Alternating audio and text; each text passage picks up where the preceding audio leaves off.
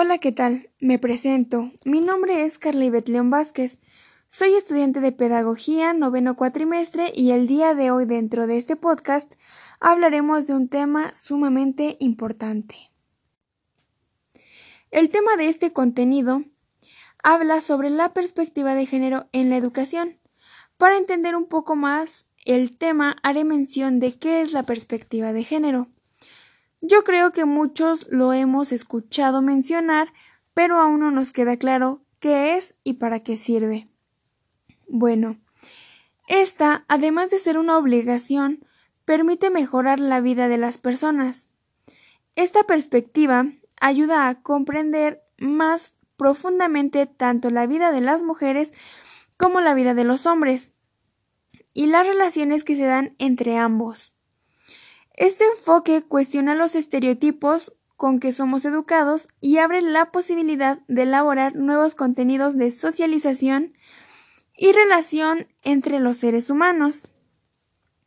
Ahora, ya que conocimos un poco de qué trata, nos centramos en la perspectiva de género, pero en la educación. La escuela es la encargada de transmitir saberes, formar valores y establecer normas de comportamiento yo creo que todos lo sabemos.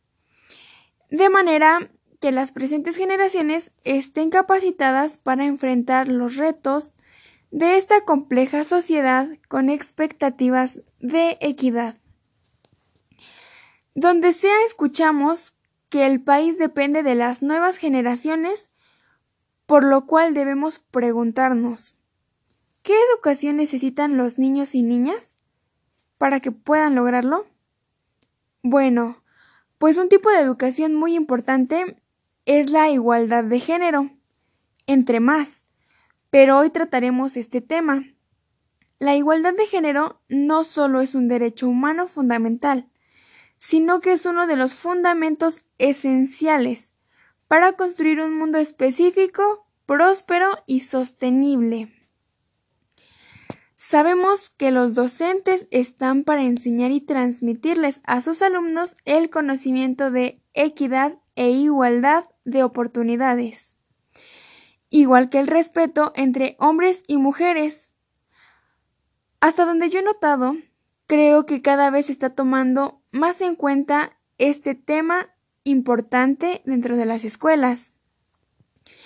Pero en muchas ocasiones la que falla es la familia como por ejemplo, en mi comunidad he notado que sí se lleva a cabo esa educación, aunque no del todo, aún, en ocasiones se llega a mencionar que el color azul es para niños y el rosa para niñas, o que el trabajo del hogar es para la mujer y el trabajo de fuera es solamente para los hombres.